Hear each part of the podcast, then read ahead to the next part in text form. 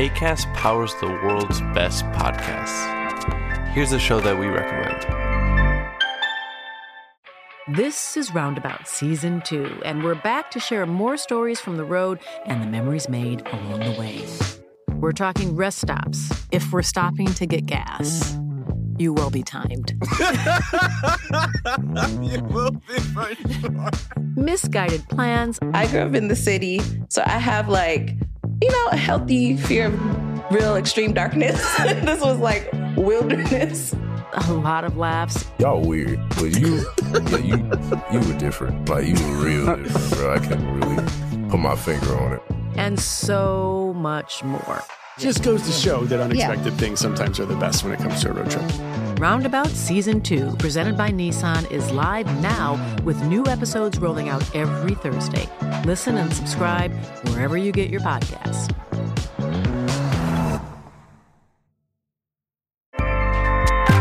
ACAST helps creators launch, grow, and monetize their podcasts everywhere. ACAST.com.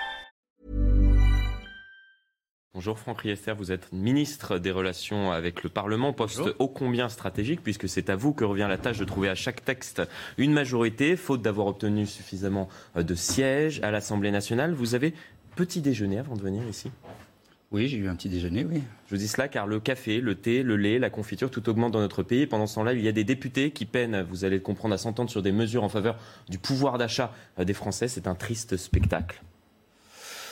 Écoutez, en tout cas, je suis euh, convaincu que le comportement dans l'hémicycle, euh, la volonté euh, de débattre sereinement, avec détermination, en défendant ses idées, plutôt que de s'invectiver, plutôt que de passer du temps à, à créer du clivage entre nous, est essentiel. Les Français nous regardent. Ils ont voté au présidentiel, ils ont réélu Emmanuel Macron, ils ont voté aux élections législatives, ils ont donné une majorité à celles et ceux qui soutiennent le président Macron et son projet, mais certes une majorité relative, et quelque part ils nous ont appelés à travailler ensemble, à trouver des compromis, à trouver des voies de passage pour leur permettre de résoudre concrètement leurs problèmes, et notamment les questions de pouvoir d'achat.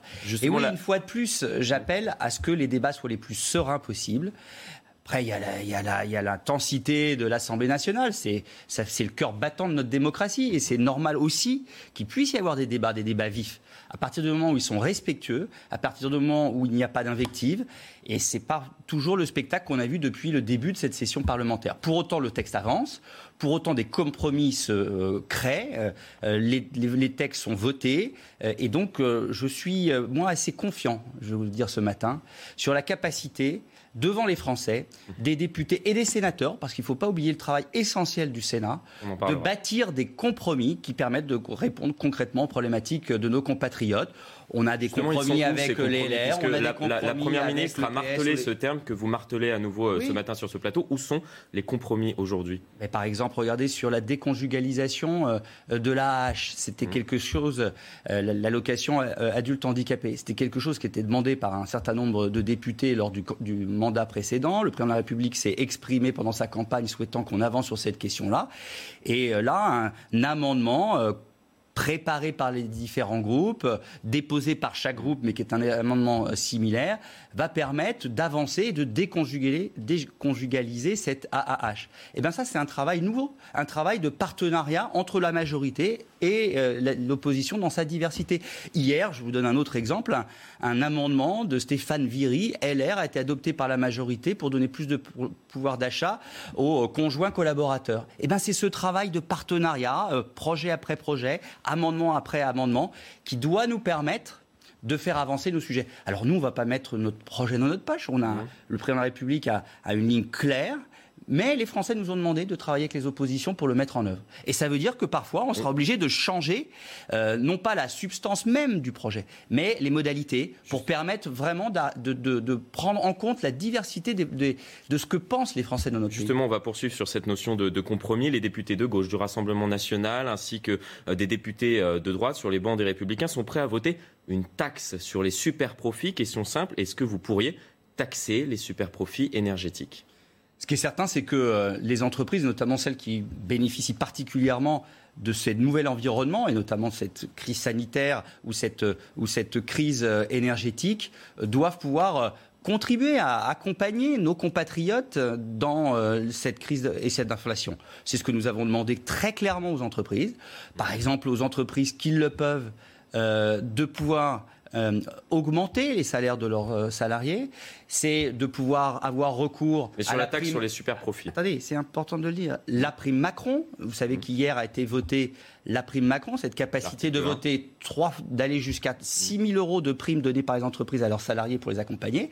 Et ensuite, parce que ne nous trompons pas, c'est d'abord un texte sur le pouvoir d'achat, pas sur les ressources de l'État. Hein. Il ne faut pas mélanger les choses. Ensuite, s'il y a des entreprises toutes particulières qui font des, qui font des profits tout spécifiques, eh bien, il faut qu'elles contribuent d'une manière ou d'une autre. EDF a participé à euh, mettre en place ce plafond énergétique. Total, nous avons demandé à ce que Total puisse faire un geste très fort vis-à-vis euh, euh, des, utilisateurs de carburant. Mais vous ne répondez pas concrètement à ma question. Est-ce qu'il faut taxer les super profits énergétiques la réponse, oui ou non D'abord, la réponse ne passe pas par la fiscalité systématiquement. Moi, je essayer une réponse. Donc la réponse est non. Mais attendez, la non, c'est pas la réponse est non. la réponse, c'est que notre politique, c'est de baisser les impôts des Français. On les a baissés de plus de 50 milliards d'euros lors du quinquennat précédent et on veut continuer. C'est pour ça que dans le, projet de loi, il y a la, baisse, la suppression de la redevance Télévis. C'est pour ça qu'on veut baisser les impôts de production pour la compétitivité de nos entreprises. Et donc, nous ne voulons pas avoir cette réponse facile de la fiscalité. Pour autant, nous voulons que les grandes entreprises qui profitent spécifiquement euh, de ces perturbations euh, dans l'approvisionnement énergétique euh, puissent contribuer d'une manière ou d'une autre par des efforts directement à, leurs clients, mmh. par des efforts vis-à-vis de leurs salariés et on verra les efforts qu'ils font et on verra quelles dispositions complémentaires on peut prendre. Donc compromis possible sur la taxe pour les super profits énergétiques, c'est ce qu'il faut comprendre. Ce qu'il faut comprendre, c'est que chaque entreprise, y compris les plus grandes, mhm. qui bénéficient spécifiquement de cette situation aujourd'hui, euh, peuvent éventuellement avoir une contribution qui euh, permettent d'envoyer un signal fort à nos compatriotes. C'est que quand ils sont dans une difficulté aujourd'hui liée à l'inflation, quand ils ont parfois du mal à, boucler leur fin de mois, eh bien, les grandes entreprises contribuent à cet effort collectif euh, de la nation. Vous parliez à l'instant de la redevance télévisuelle. Vous pourriez euh, puiser dans les recettes de la TVA pour remplacer cette redevance. On remplace donc une, une redevance par une taxe. Où est l'amélioration du pouvoir d'achat des Français? Alors, cette redevance, les Français la payent chaque année. Elle va être supprimée. Et il n'y aura pas de création de taxes nouvelles pour pouvoir euh, financer l'audiovisuel public. On va prendre dans les ressources actuelles de l'État pour financer l'audiovisuel public au même niveau euh, que ce qui était prévu par euh, la redevance. Donc, même si cette redevance est supprimée, nous ne créons pas en parallèle un nouvel impôt pour le financer. Mais on va puiser dans la TVA on va, puiser dans les ressources de l'État, peut-être en l'adossant spécifiquement, en l'affectant spécifiquement à une ressource de l'État dont, par exemple, pourquoi pas la TVA. Ça, c'est le Parlement qui le décidera dans le cadre des discussions qui sont en cours. Mais que les choses soient très claires, on supprime la redevance, et oui, on va utiliser de l'argent public pour financer l'audiovisuel public, mais on ne crée pas une nouvelle taxe pour compenser la suppression de la redevance. Très bien. Est-ce que vous craignez une rentrée sociale agitée dans ce contexte? Les députés de la NUPES, par exemple, promettent qu'elle sera caniculaire, je les cite. Écoutez, euh, il y a des difficultés aujourd'hui dans le pays. Euh, nous avons un mot d'ordre, une méthode, c'est le dialogue, c'est la concertation moi, en tant que ministre en charge des relations avec le Parlement, cette nouvelle méthode, je dois la préparer à la demande de la Première ministre. Nous y travaillons avec les deux chambres, l'Assemblée nationale et le Sénat, pour que le travail euh, parlementaire soit plus facile, plus serein, avec plus de temps, avec des textes plus courts, donner davantage à l'avance au Parlement pour que le Parlement puisse faire son travail, et, aussi en concertant davantage, plus largement, la population, les parties prenantes directement concernées par le texte. C'est cette méthode-là que vous généralisez à la demande du Président de la République pour que les réformes dont on a besoin, dont le pays a besoin, le Président de la République a parlé de la réforme des retraites, je peux parler aussi de la réforme du travail, nous avons besoin de ces réformes. C'est important pour le pays. On ne va pas euh, parce que nous n'avons qu'une majorité relative, arrêter de réformer le pays. Mais on veut le faire dans une méthode davantage participative, contributive, où euh, chacun puissent euh, participer finalement à la construction de ces réformes et à la construction de la loi. Avant d'aborder ce qui se passe actuellement en Gironde, la réforme des retraites, c'est pour quand? Bah, écoutez, c'est dans les mois qui viennent. Vous avez dit, le président de la République a dit que c'était une réforme importante, et donc ça veut dire que cette réforme sera menée dans les mois qui viennent. Avant fin 2022 on verra précisément le calendrier. On n'a pas retenu encore le calendrier exact de notre travail parlementaire dans les mois qui viennent, mais c'est une réforme prioritaire parce que nous voulons euh, très clairement euh, sauvegarder le système euh, de, retraite par répartition et nous voulons dire et expliquer toujours et encore à nos compatriotes que euh, la résolution finalement structurelle mhm. de ces problèmes de pouvoir d'achat, c'est par le travail, c'est par la capacité, capacité à créer de la richesse, à créer des emplois, à ce que nos entreprises se développent, qu'on réussira à régler ces questions de pouvoir d'achat. Comme je le disais à l'instant, pendant ce temps-là, les incendies continuent de ravager la Gironde. Emmanuel Macron, le président de la République, va se rendre sur place cet après-midi. Des élus Europe Écologie Les Verts ainsi que des communistes vous appellent à débloquer euh, plus de moyens pour pouvoir lutter contre ces incendies et préparer euh, les feux potentiellement à venir. Il vous appelle à investir notamment dans l'achat de nouveaux matériels alors que notre flotte est vieillissante. Est-ce que c'est sur la table? Est-ce que vous pourriez, au sein du gouvernement, débloquer une enveloppe? D'abord, notre flotte n'est pas vieillissante. On a investi massivement dans le quinquennat précédent. On a augmenté de 45% le budget de la sécurité civile. On a euh, investi dans des nouveaux appareils, notamment des gros euh, bombardiers d'eau. Euh, et on va continuer de le faire. C'est 850 millions d'euros qui, en 10 ans, seront investis pour la sécurité civile. C'est un geste absolument considérable, avec des équipes qui sont exceptionnelles, des, gens qui sont mobilisés, formés. Et oui, c'est important de se doter d'outils. C'est important aussi de, se, de, de former les équipes. C'est important que toutes celles et ceux qui sont les parties prenantes de cette mhm. lutte contre les, feux de forêt, à commencer par les collectivités territoriales, qui font un travail exceptionnel et on voit sont mobilisés là sur le terrain en Gironde particulièrement, puissent travailler ensemble pour euh, toujours et encore euh, faire en sorte de faire de la prévention. D'abord lutter contre euh, les, euh, je dirais, les gestes euh, du quotidien qui peuvent parfois avoir des conséquences terribles. C'est-à-dire jeter un mégot. il faut savoir que 90% des départs de feu sont liés à, une, un, mauvais geste humain sans compter évidemment les pyromanes. Ça, c'est encore autre chose qui doit être sanctionné très fermement.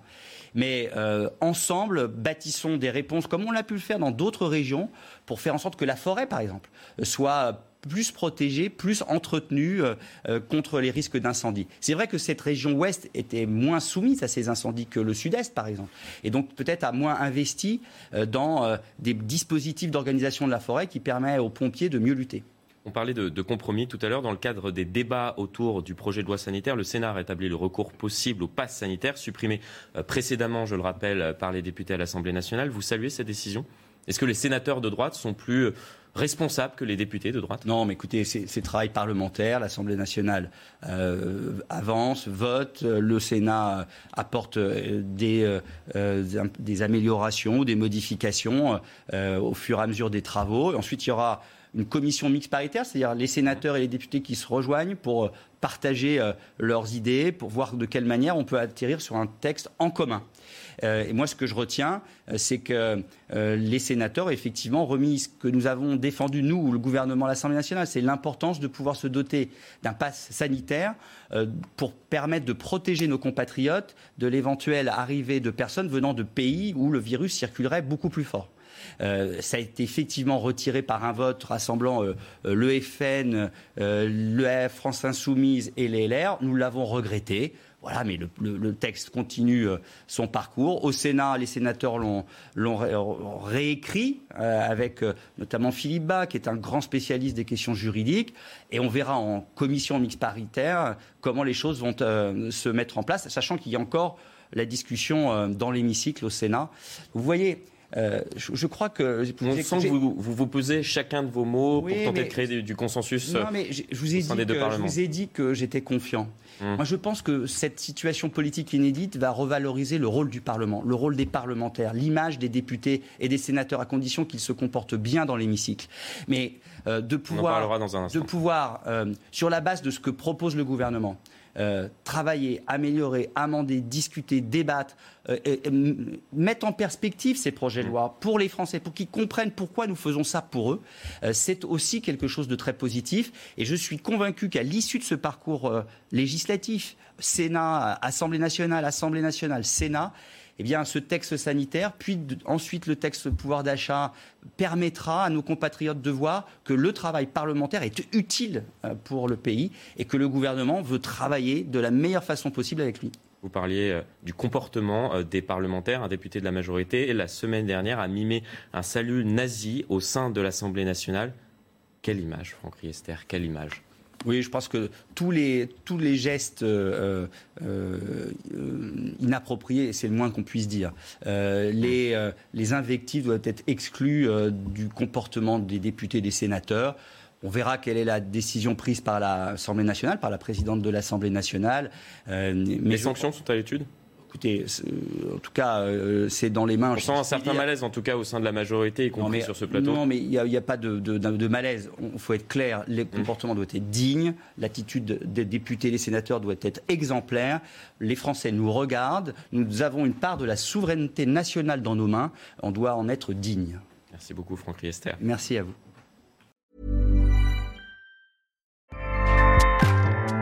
ACAST powers the world's best podcasts. Here's a show that we recommend. Hi, I'm Jesse Cruikshank. Jesse Cruikshank. I host the number one comedy podcast called Phone a Friend. Girl, let's phone a friend. Not only do I break down the biggest stories in pop culture with guests like Dan Levy and members of InSync, I do it with my own personal boy band singing jingles throughout because it's my show. It's your show, girl. New episodes of Phone a Friend. Yeah. Drop Thursdays wherever you get your podcasts. So work it, girl. Yeah, work it. Okay, that's enough. ACAST helps creators launch, grow, and monetize their podcasts everywhere. ACAST.com.